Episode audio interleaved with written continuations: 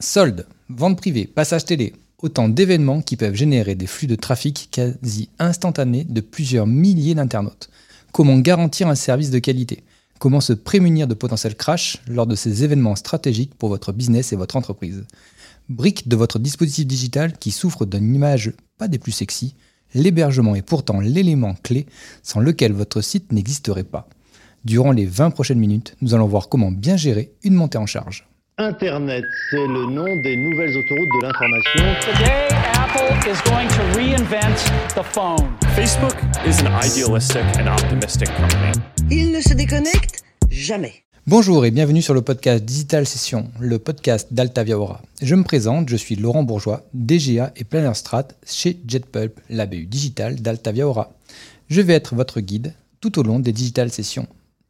30 minutes pour creuser un sujet tendance de digital avec un expert. Vous êtes prêts? C'est parti Alors aujourd'hui, je reçois Sylvain Roche pour parler hosting et montée en charge. Sylvain est notre responsable de l'activité hosting et c'est aussi l'un des fondateurs d'AdOnline qui deviendra par la suite JetPulp. Je vais donc, Sylvain, te demander de te présenter en trois phrases. Qui es-tu? D'où tu viens? Et pourquoi les gens qui nous écoutent doivent te croire sur parole? Bonjour Laurent, euh, ça fait 20 ans que je travaille au sein de JetPulp et j'ai occupé la quasi-totalité des postes techniques. J'ai commencé en faisant du développement spécifique sur du e-commerce. J'ai travaillé à la conception d'un CMS e-commerce interne. Notre génie Cube et notre génie commerce il y a quelques années de ça. Exactement, que de souvenirs. Et pourquoi on doit me croire sur parole? Eh ben, Par principe, je pense que non, il ne faut pas me croire sur parole. C'est un principe de base de la sécurité. On ne croit pas les gens sur parole.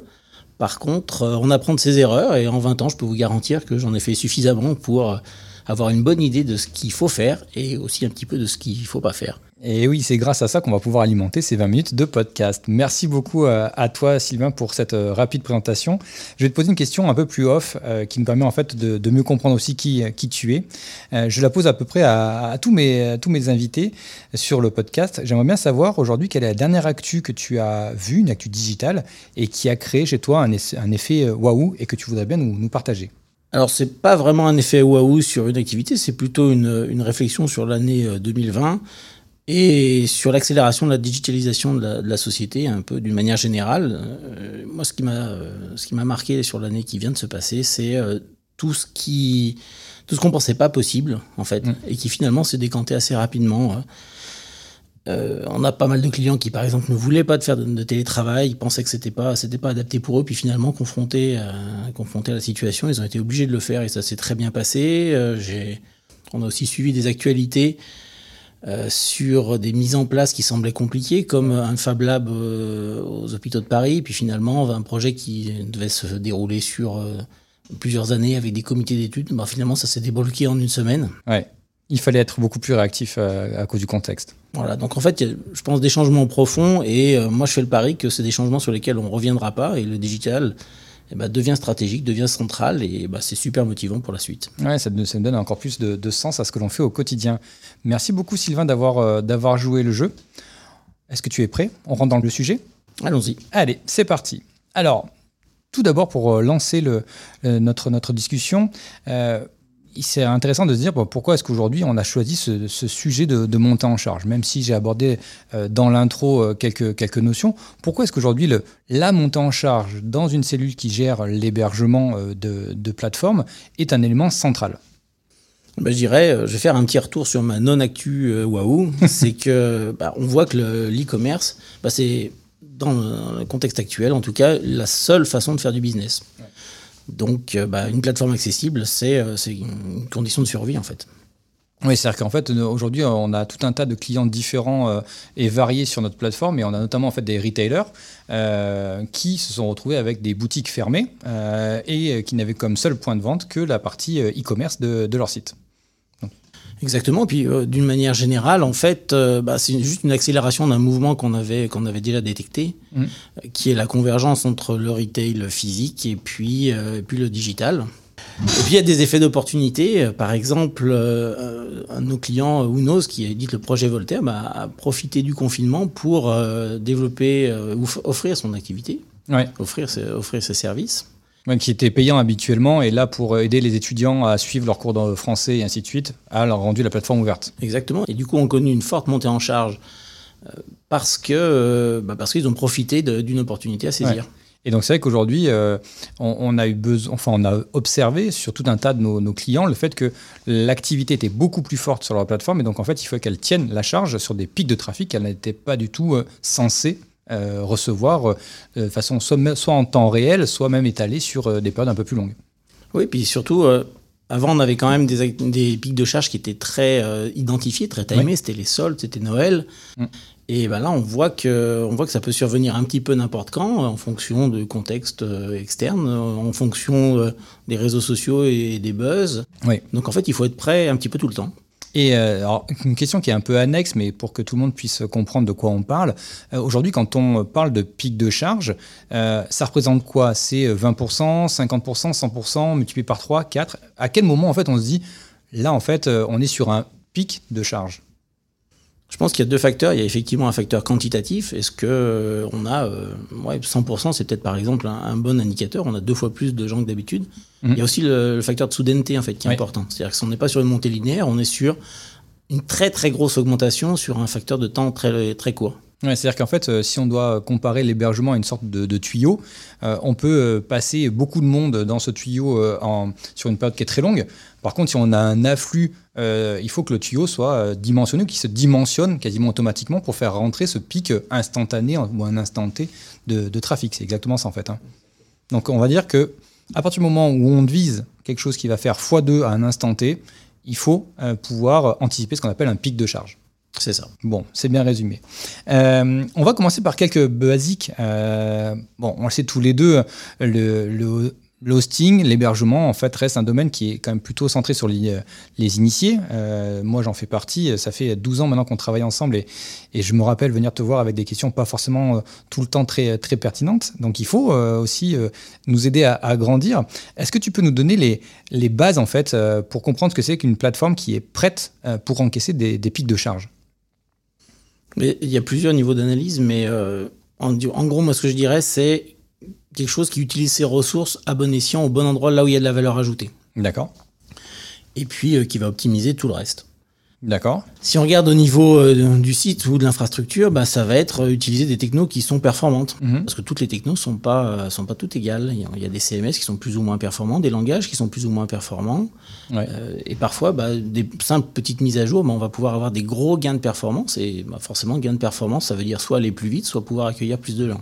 C'est-à-dire que par exemple, si, on, si je te prends un exemple là-dedans, euh, je ne vais pas dire de bêtises, donc tu me corrigeras si, si je dis des, des sottises, hein, mais et notamment les versions de PHP. Je sais qu'en fait aujourd'hui, on a sur des clients, on a juste en enfin en changeant la version de PHP, en mettant à jour, on gagnait vraiment en termes de performance, et donc en fait on soulageait le hosting pour pouvoir en fait délivrer plus de trafic, plus de ressources à un instant T. C'est exactement ça. Donc c'est quelque chose qu'il faut, qu'il faut surveiller, qu'il faut maintenir à jour. Ouais. Et puis, euh, et puis bah, sur les CMS, il y a à peu près le même gain à aller chercher. D'accord. Donc ça c'est effectivement sur la partie techno, c'est important. Et ensuite, après, ben, il y a tout ce qu'on peut qualifier de technologie de cache côté serveur, c'est-à-dire en gros, qu'est-ce qu'on va faire pour qu'un traitement coûteux soit euh, consolidé pour qu'on puisse le, ne pas le reconsommer une deuxième fois? D'accord. Il y a, il y a toutes les technologies de cache serveur, c'est-à-dire euh, comment on fait pour enregistrer le résultat d'un traitement qui est un petit peu coûteux et pouvoir le redistribuer aux internautes suivants sans repasser par la phase de calcul qui est forcément euh, coûteuse en temps et en ressources. C'est-à-dire qu'en fait, on peut mettre des choses en une sorte de mémoire euh, pour qu'on ne soit pas obligé de les reconstruire à chaque, à chaque demande. C'est exactement ça. C'est-à-dire que le premier utilisateur aura peut-être un temps qui sera un petit peu moins bon, Ouais. mais tous les suivants auront un temps qui sera super optimisé.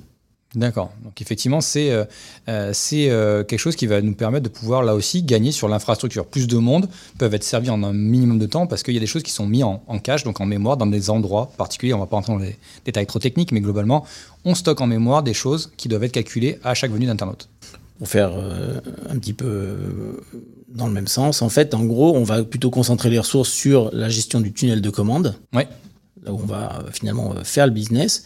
Et par contre, l'affichage des pages produits, qui est finalement quelque chose qui change peu d'un internaute à l'autre, et ben du coup, on peut se resservir de ce cache. Ouais. C'est-à-dire que l'information ne change pas, il n'y a que la disponibilité arrière qui peut être là, mais globalement, ça, on peut aussi le, le, le- le calculer à chaque fois que l'internaute se- sollicite la page. Voilà. Très bien. Et il y a, donc il y a d'autres euh, d'autres basiques dessus. Donc là, on était sur le site infra. Il y a une autre, une autre partie? Eh ben, il y a tout ce qui est dépendance à des traitements qui peuvent être euh, bloquants, dépendance à des tiers, par exemple. Euh, on a des exemples où euh, l'appel à des euh, outils de mesure d'audience, de, de chatbot, de régie pub, en fait, peuvent ralentir le site. Ouais. Et euh, bah, pour ça, par exemple, moi, c'est un cas qu'on a, qu'on a déjà rencontré. À un moment, un client nous appelle, nous dit ben, là, je comprends pas, j'ai pas de commande, alors que a priori j'ai une, une newsletter qui est partie, je dois avoir plein de plein de visiteurs. Ouais. Nous, on regarde sur la sur la charge du serveur et, et on- ce qu'on voit, c'est que bah, ce, en fait, tout va bien quoi. D'accord, donc c'est pas la charge. Donc c'est pas c'est pas c'est pas le serveur qui est bloquant, tout a bien se passer. En fait, c'est un appel à un tiers qui bloque le tunnel de commande et donc les gens ne commandent pas. D'accord. Donc ça veut dire que euh, si on revient sur le, sujet qu'on traite aujourd'hui, c'est-à-dire que potentiellement, si moi je suis aujourd'hui e-commerçant, je sais que je vais avoir un passage télé, une grosse campagne de pub, je peux avoir comme bonne hygiène de venir débrancher euh, certains outils parce que je sais que et ils vont pas apporter beaucoup dans l'expérience et ils vont surtout potentiellement venir prendre une grosse charge et je peux pas m'assurer qu'ils seront en capacité de suivre ce pic de charge. C'est ça. À un moment, il faut réfléchir à ce qui a du sens et de la valeur à l'instant T pour ce qu'on est en train de traiter. Ouais, alors typiquement un passage télé, est-ce que j'ai besoin d'avoir mon chatbot euh, ou mon outil de chat qui me dit euh, bah non, il y a tout le monde qui est déjà en ligne, euh, vous pouvez pas chatter, ça sert à strictement à rien. Très bien. Euh, et euh, aujourd'hui, est-ce qu'il y a des, des, des focus plutôt orientés euh, business ou des choses comme ça qui, qui sont aussi importants dans les basiques de, de, de l'hébergement? Tout ce qui sert à enlever des traitements qui sont finalement inutiles, par exemple des règles de redirection dynamique qui vont faire disparaître les produits qui sont plus en, en stock, bah, ça, peut être, pertinent un jour de solde. Ça sert à rien de présenter des produits qu'on pourra pas vendre de toute façon. Le jour des soldes, les, clients qui sont là, ils sont là pour faire des bonnes affaires, ils sont pas là pour explorer le catalogue. Ils reviendront un autre jour. Donc si on évite de leur présenter des pages produits qui sont des produits qu'ils pourront pas acheter, eh ben, globalement on gagne des ressources et on les concentre à l'endroit où on va faire le business. Là où les produits sont donc euh, effectivement euh, en, en vente. Très bien, mais écoute, c'est- effectivement très, euh, très, très intéressant de voir que dans sa conception, en fait, l'infrastructure doit, doit déjà être, être calibrée pour gérer ces, ces, pics de montée en charge. Et au niveau en fait de, de l'infrastructure, est-ce que on héberge aujourd'hui un site qui a une vie relativement paisible, entre guillemets, linéaire dans son, dans son activité, de la même façon qu'un pic, euh, qu'un site pardon, qui va avoir des pics de trafic assez forts, comme un site e-commerce par exemple, avec notamment le, euh, le phénomène des soldes. Non, là, il y a pas mal de choses à faire, effectivement, au niveau de la conception.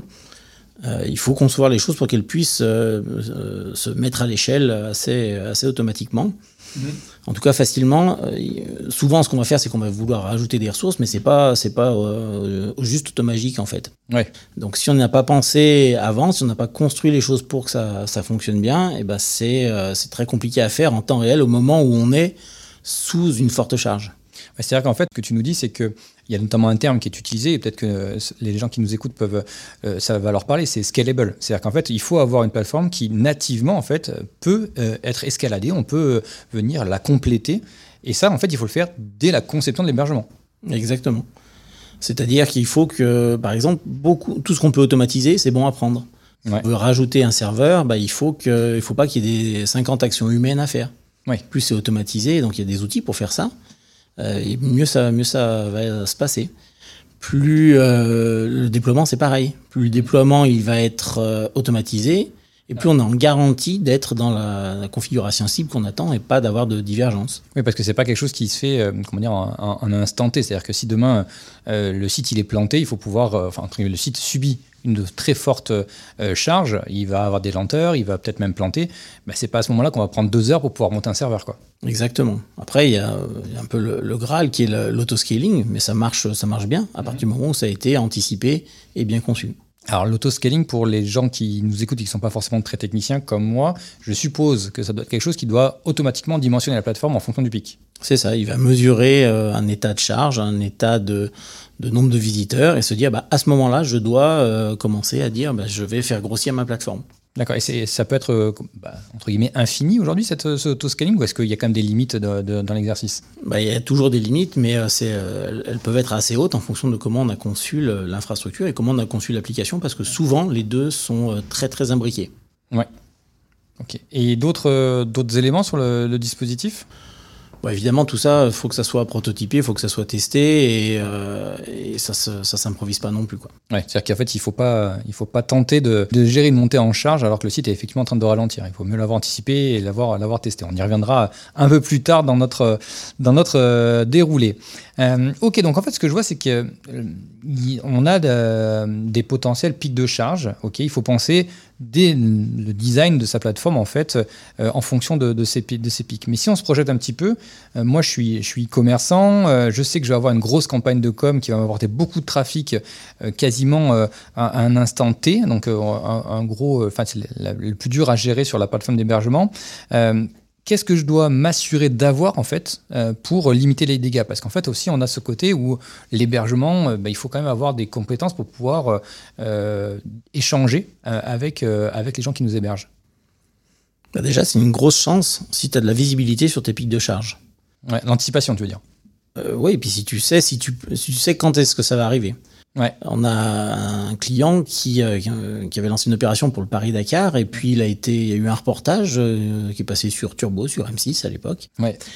Et, euh, et, puis en fait, il savait même pas qu'il y avait un reportage, il savait même pas qu'il avait été filmé. Le reportage est passé, son site a explosé un dimanche matin. Ah, au moment de Turbo, vers 11h, quoi. Exactement. Donc, euh, grosse surprise, mais, euh, mais voilà, en fait, on, aucune action n'avait pu être prise ni du côté du commerçant, ni de notre côté pour anticiper tout ça. Ouais. Euh, donc c'est vraiment une très grosse chance si on peut, euh, si on peut se mettre en ordre de bataille. C'est vrai, c'est-à-dire que notamment sur les passages télé, euh, parfois on, a, on sait qu'on va passer à télé, mais on n'a pas la date ou pas le moment exact. Je sais qu'il y a nous, Woonos aussi, qui a eu quelques passages télé, notamment comme ça, sur le, leur étude sur le, les français et l'orthographe, où on savait que ça passait dans la journée. on avait déjà la journée, hein, mais on ne savait pas à quel moment du journal télé ça allait passer, le matin, le soir ou à midi. Et est-ce qu'il y, a, quelque chose donc, pour pouvoir se, prémunir? Parce qu'effectivement, là, tu dis qu'effectivement, si je, peux prédire mes pics de charge, c'est vraiment une, un grand confort. Mais imaginons déjà, tu vois, pour les soldes ou pour des campagnes de, de vente privée, où je sais que c'est moi qui vais déclencher ce pic en faisant une grosse campagne de SMS sur toute ma base ou des choses comme ça, où je sais que potentiellement, même s'ils vont pas tous venir à un instant T, je sais que sur une plage de deux heures, je peux, te, je peux t'annoncer qu'à ce moment-là, ça va transpirer du côté de l'hébergement. Il y a plein de choses à faire. Ah, c'est déjà une, la bonne nouvelle. C'est déjà une bonne nouvelle. Euh, au niveau du site, déjà, il y a, a peut-être des choses à réfléchir. Est-ce qu'on est qu'on doit travailler sur une version un petit peu dégradée fonctionnellement du site? Ouais. Est-ce qu'on peut alléger le fonctionnel? Euh, Par exemple, désactiver ce qui n'est pas, ce qui est pas essentiel. Tu parlais de Unos à l'instant. Mmh. Effectivement, ils ont, des, ils ont des passages télé qui sont assez, assez impactants, euh, sur lesquels ils peuvent avoir plusieurs dizaines de milliers d'utilisateurs qui arrivent dans 2, 3, 4 secondes. Ouais. Donc c'est vraiment énorme. Euh, bah, eux, ils ont fait le choix, par exemple, de désactiver la version démo de leur application d'apprentissage, et plutôt de collecter les leads quand ils arrivent, et ensuite, les gens pourront s'inscrire. Mais comme ça, ils, savent absorber une grosse charge sans pour autant mettre en péril ou être déceptif vis-à-vis des gens qui viennent, qui viennent les voir. Alors, on le voit souvent d'ailleurs, euh, je vous invite tous à faire le test. Si vous regardez des, magazines comme Capital, des choses comme ça, où, où des, des, petites structures sont citées, généralement vous testez de voir le site et généralement ça peut être anticipé et le site il est en, en PLS euh, au moment du passage télé. Quoi. Et effectivement, tous les gens qui ont le site planté, ben, au final, ne collectent rien. Quoi. C'est perdu. C'est un peu ça. Donc il faut vraiment être en mesure de collecter les leads et puis ensuite, après, éventuellement, d'aller plus loin sur euh, ce qu'on fait avec ces, ces, gens qui sont venus nous voir. -hmm. euh, typiquement, un, un exemple qu'on connaît tous aussi, c'est tout ce qui est billetterie de concert. Là, on est sur une version très très dégradée puisqu'on a une très longue file d'attente où il se passe vraiment rien. Et donc le, la page d'attente est très rapide à charger. Puis quand c'est à nous, à ce moment-là, on a accès au dispositif de commande. C'est-à-dire qu'en fait, tu, on pourrait imaginer, euh, tu, tu, peux imaginer en tant qu'e-commerçant de mettre en place un système de file d'attente. Si, si, ton hébergement n'est pas capable de délivrer correctement ta page, bah en fait, tu, tu peux informer l'internet pour dire bah voilà, la page va charger dans euh, euh, deux minutes, trois minutes, le temps que bah, le flux soit, soit drivé. J'imagine que ça dépend un petit peu du business, parce qu'il y, ouais. y, en a qui s'y prêtent, il y en a qui s'y prêtent sans doute moins, mais euh, c'est tout à fait possible. D'accord, super. Et puis je crois qu'il ne faut pas avoir peur non plus euh, de communiquer sur ce qui ne fonctionne pas. C'est-à-dire qu'à un moment, vaut mieux euh, un message d'erreur qui dit bah, on ne peut pas accepter votre commande tout de suite, euh, elle va être prise dans 15 secondes, plutôt que d'avoir une grosse page d'erreur qui dit le site est vraiment surcharge et on ne sait pas quoi faire.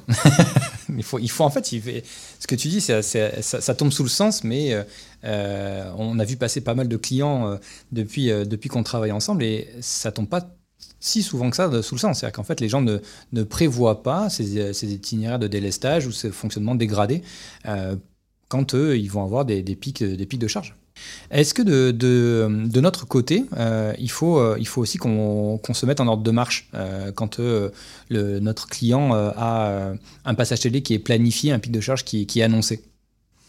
Bah, c'est le moment en fait de construire une petite task force qui regroupe souvent l'équipe hébergement, l'équipe de dev Ouais.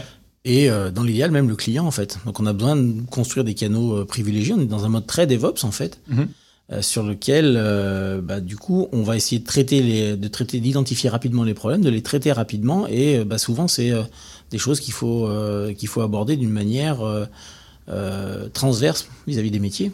Ouais, c'est qu'en fait, là, aujourd'hui, on discute tous les deux de, de, ce- de cette problématique-là qui est euh, ben, sur la brique hébergement, mais aujourd'hui, en fait, toi, tu ne fais que servir quelque chose qui a été développé. Donc, euh, quand on a des pics, il ne faut pas euh, dire juste ben, le hosting, mettez-vous euh, en ordre de marche, parce que potentiellement, ça peut être aussi des limitations liées au développement. Donc, il faut les développeurs avec toi. Quoi.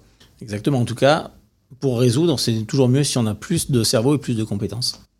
Et qu'en plus, le- potentiellement, les problèmes de disponibilité sont, peuvent, on va dire, faire appel à un, un éventail de, de compétences qui est euh, très large, au final. Mhm. On parle beaucoup ces derniers temps de, de piratage, de sécurité informatique. Est-ce que tu peux nous dire si euh, justement ces, ces moments de pic de charge sont des moments en fait qui sont propices aux attaques et que les, les pirates en fait euh, ciblent particulièrement? Forcément, c'est un, c'est un moment important où les enjeux sont décuplés. Il y a beaucoup de business en jeu.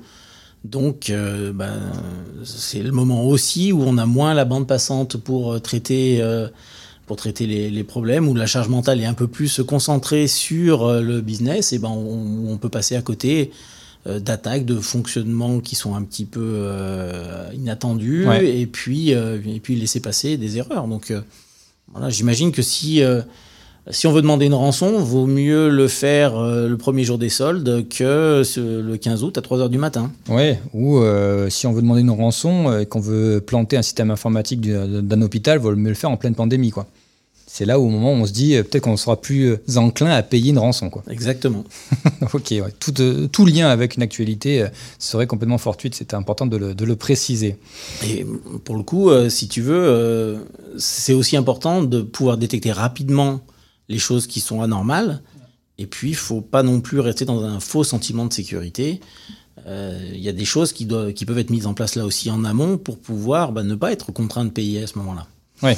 Euh, on a récupéré un hébergement sur un site e-commerce où euh, il y a un système de sauvegarde qui avait été mis en place, Qui est une bonne pratique donc. qui est plutôt une bonne pratique et donc était très sécurisant pour le, pour le commerçant. Euh, mais néanmoins, on s'est euh, vite rendu compte qu'en fait, ce système de sauvegarde, bah, euh, en gros, il était absolument corruptible si jamais il y avait un piratage du serveur. Ouais. Donc, dans ce cas-là, euh, finalement, en fait, sa sauvegarde, elle aurait été effacée en même temps ou chiffrée en même temps qu'un ransomware aurait chiffré le, le serveur lui-même. Donc, Ouais. voilà, dans ce cas-là, en fait, on va pouvoir intervenir aussi sur des mises en sécurité des données pour pouvoir remonter la plateforme plus rapidement. Ouais, c'est-à-dire qu'en fait, si on fait tout le lien pour comprendre le piratage, attaque et ainsi de suite, euh, imaginons euh, premier jour des soldes, le site euh, doit tourner à plein parce que bah, effectivement il y aura beaucoup de monde dessus. Si là le site est piraté à ce moment-là, il faut pouvoir le remonter de façon sécurisée très rapidement. Et effectivement, l'une des bonnes pratiques, c'est d'avoir une sauvegarde. Par contre, si elle est sauvegardée dans un endroit qui est accessible quand on pirate le site, bah, vous pouvez être sûr que le pirate va pas dire bah non, je vais prendre que le site, je vous laisse les sauvegardes.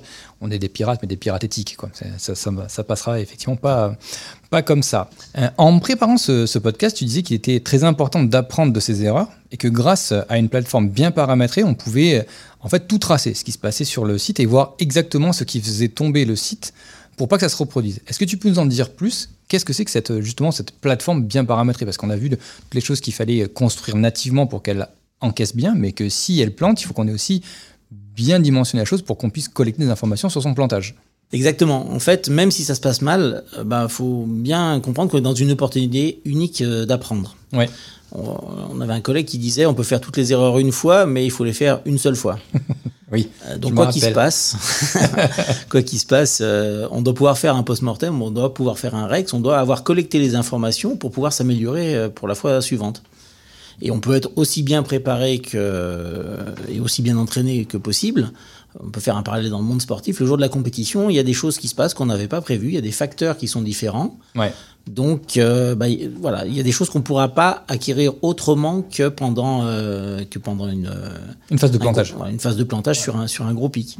Donc, Ouais. c'est important d'avoir une vision globale à ce moment-là. Donc, tout ce qui va être mesure d'audience, mesure de, des performances des, des machines, mesure de la charge des machines, mesure du, euh, du comportement du code, tout ça, c'est super important. Donc en fait, c'est deux familles d'outils euh, que, enfin, moi je mettrais différentes. C'est qu'on a euh, du monitoring plutôt en front pour voir effectivement euh, le, le trafic, d'où il venait, qui c'était, euh, avec des outils type Google Analytics, pardon, Xity, des choses comme ça.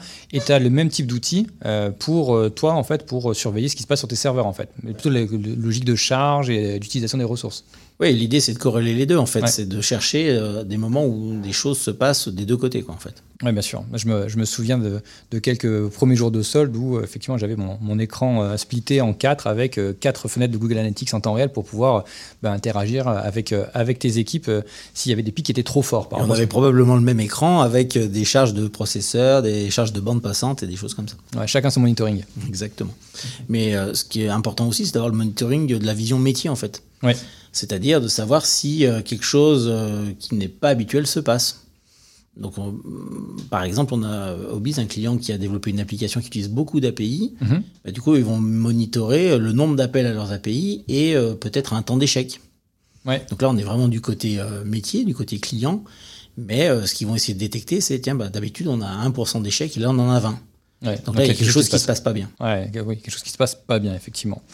Euh, très bien, donc en fait, euh, je vais mettre un peu les pieds dans le plat parce que là, si tu me dis, ouais, il faut que le site plante pour qu'on puisse apprendre euh, et qu'on maîtrise la plateforme, euh, c'est bien, mais je me mets à la place de, de nos clients, euh, ils n'ont pas envie que le site plante pour apprendre, ils ont envie qu'on arrive déjà avec des, des solutions. Euh, comment est-ce qu'on peut anticiper ces- justement ces plantages? On ne peut pas les simuler? Alors, on peut tout à fait les simuler. Euh, pour ça, il y a tout un tas de solutions de tests euh, de charge. Ouais. Et en gros, un, un test de charge, ça consiste à faire, euh, à injecter en fait euh, une fréquentation qui serait celle qu'on attend sur, euh, sur une période de, pic de, de solde, par exemple. C'est vrai que en fait, on, a pour, être transparent, on a fait exactement ce, travail-là avec euh, la société Louis euh, Louis Pion pardon, pour euh, la, fin, d'année. Euh, Est-ce que tu peux nous expliquer un peu comment ça s'est passé? Parce qu'en fait, euh, euh, ils sont venus vers nous en nous disant, bah voilà, faites un, test de montée en charge. Enfin, comment, ça, comment ils sont arrivés eux avec euh, quel cahier des charges et comment est-ce que nous on a pu y répondre? Eh bien, en fait, ils sont arrivés avec finalement la liste des opérations marketing qu'ils avaient Mhm. et euh, une idée des retombées euh, qu'ils en espéraient. Ouais. Et euh, l'idée, c'était d'essayer de voir combien le- la plateforme e-commerce pouvait supporter, ou en tout cas, est-ce qu'elle était en phase avec ses objectifs marketing. Oui, puisqu'on était dans une période un peu compliquée hein, pour, le- pour un client retailer et euh, qui devait aussi anticiper le potentiel fermeture de ses boutiques. Et donc, d'ailleurs, tout le monde vient sur le, le site web. Et donc là, ce que tu me dis, c'est qu'ils sont arrivés vers toi en te disant voici le planning de ce que l'on va faire euh, dans, dans un mois, un mois et demi. Euh, voici les pics de trafic qu'on attend. Euh, Est-ce qu'aujourd'hui, tu peux simuler ça pour être sûr que la plateforme tient? C'est un petit peu plus compliqué que ça, parce qu'évidemment, il faut travailler sur les scénarios qu'on veut, qu'on veut tester. Donc en fait, on va creuser un petit peu plus pour dire, bon, bah ok, on attend tant de, tant de visiteurs, mais ils vont plutôt faire ça. Ils vont aller voir euh, trois pages produits, ils vont mettre un produit dans le panier, ils vont cliquer sur un produit associé, et puis euh, voilà. Donc ça, c'est un premier scénario. Un deuxième scénario, il peut être un petit peu différent. On est sur, euh, je sais pas moi, sur des ventes privées, donc le client il est forcément connecté, il a peut-être un, euh, des informations un petit peu plus spécifiques qui sont présentées, un prix spécifique, Ouais. euh, des choses comme ça. Il a peut-être une wishlist déjà où il a rempli des choses. Donc en fait, on est sur un autre profil où peut-être des choses justement sont moins faciles à mettre en cache parce qu'elles sont un petit peu plus personnalisées. Ouais. Et euh, on arrive en fait à- avec euh, plusieurs scénarios comme ça. Et puis euh, bah, l'important c'est de les rendre dynamiques, c'est-à-dire qu'on ne veut pas savoir euh, si l'internaute numéro X Ouais. pour Il y arrive. Ouais, c'est en fait on veut c'est que tous les internautes qui arrivent avec un certain profil puissent avoir le même niveau de performance. Et ensuite après bah, ça on le met dans des machines qui vont en fait simuler des comportements de navigateur web. Ouais. Puis de l'autre côté on mesure ce qui se passe. Éventuellement on essaie de trouver des points qui peuvent être des points de blocage Ouais. et euh, essayer de les résoudre. Et en fait, ce qui, m'a beaucoup amusé quand, vous avez fait ça, enfin, amusé entre guillemets, c'est effectivement vous, vous parliez des, séances de tir. C'est-à-dire qu'en fait, euh, voilà, vous, faisiez, euh, bah, on va, imaginons, je donne des chiffres qui sont complètement absurdes, hein, mais on vise 1000 personnes en même temps, mais on va commencer d'abord par 100 pour voir si ça marche bien. Après, on va passer à 500, après, on va passer à 1000, on va même faire un test à 1300 pour voir si, euh, à quel moment on va arriver jusqu'au plantage et est-ce que ça correspond euh, à la charge maximale qui nous est demandée par le, par le client Enfin, estimative forcément, mais qui nous demande en fait de tenir pour X personnes connectées avec ce scénario-là. C'est ça. Et euh, en fait, on peut avoir euh, bah, parfois des très bonnes surprises. Dans le cas de Louis Pion, c'était plutôt une bonne surprise parce qu'on était sur un CMS et que ça tenait plutôt très très bien à la charge. Et en tout cas, on était largement dans les objectifs qui étaient prévus. Ouais. On avait fait le même genre d'exercice avec le géant des beaux-arts qui était sponsor d'une une série d'émissions télé. Tout à fait, ouais. Là, on était sur un, sur un développement spécifique, pas sur un CMS e-commerce. Mhm. Et donc, en fait, on a euh, bah, aussi pu retravailler la solution avec les équipes de développement pour pouvoir justement lever les points de blocage et atteindre les objectifs métiers. Donc, en fait, c'est euh, aussi une occasion euh, bah, de- d'explorer, mais d'améliorer. On ne Oui. peut pas que mesurer, en fait. Et ce qui est, intéressant, c'est qu'il faut aussi, euh, dans la méthode, en fait, prendre, enfin, anticiper, puisqu'en fait, l'idée, c'est quand même bien de tester, de voir où sont les points d'amélioration, donc de développer les points d'amélioration et de recommencer le test pour être sûr que voilà, on va toujours dans, l'amélioration euh, continue pour atteindre les niveaux qui sont attendus. Mais donc ça veut dire qu'on ne peut pas appeler sa plateforme d'hébergement pour dire ok, je voudrais faire un test de montée en charge parce que la semaine prochaine j'ai euh, un passage télé. Euh, Ça n'aura pas beaucoup d'intérêt à part juste de dire bah, ça crache à temps. Quoi.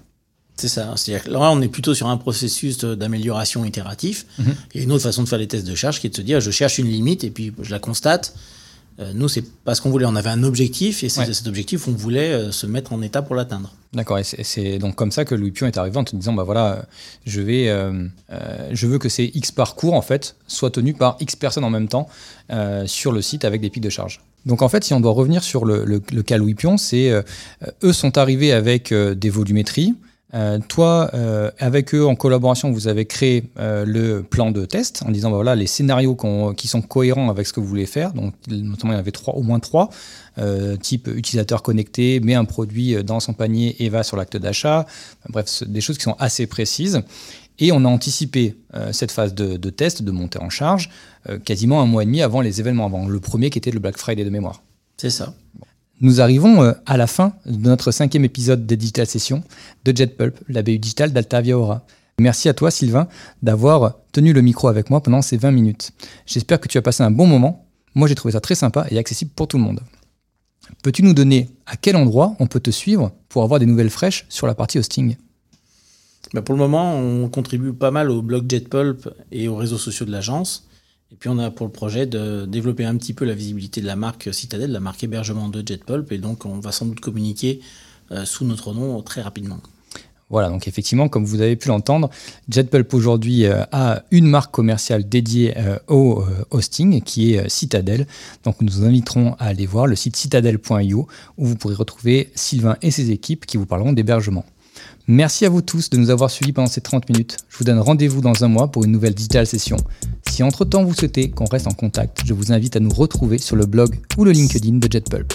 Je vous dis donc à très bientôt et n'oubliez pas de vous abonner aux Retail Sessions et aux Digital Sessions, les podcasts d'Altavia Aura. Vous y retrouvez tous les sujets de la communication qui méritent d'être creusés. Un dernier remerciement à Jean-Sébastien Klein et à la société Little Bird pour la production de ce podcast. À très vite!